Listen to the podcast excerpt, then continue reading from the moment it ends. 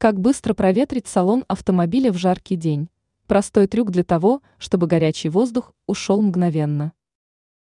В жаркие периоды автомобилистов и пассажиров спасает кондиционер.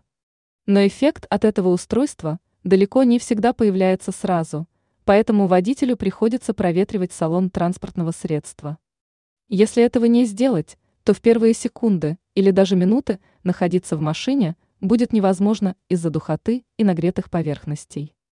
К счастью, существует простой способ быстрого избавления автомобиля от горячего воздуха. Суть лайфхака. Сначала нужно открыть двери, располагающиеся по диагонали друг от друга.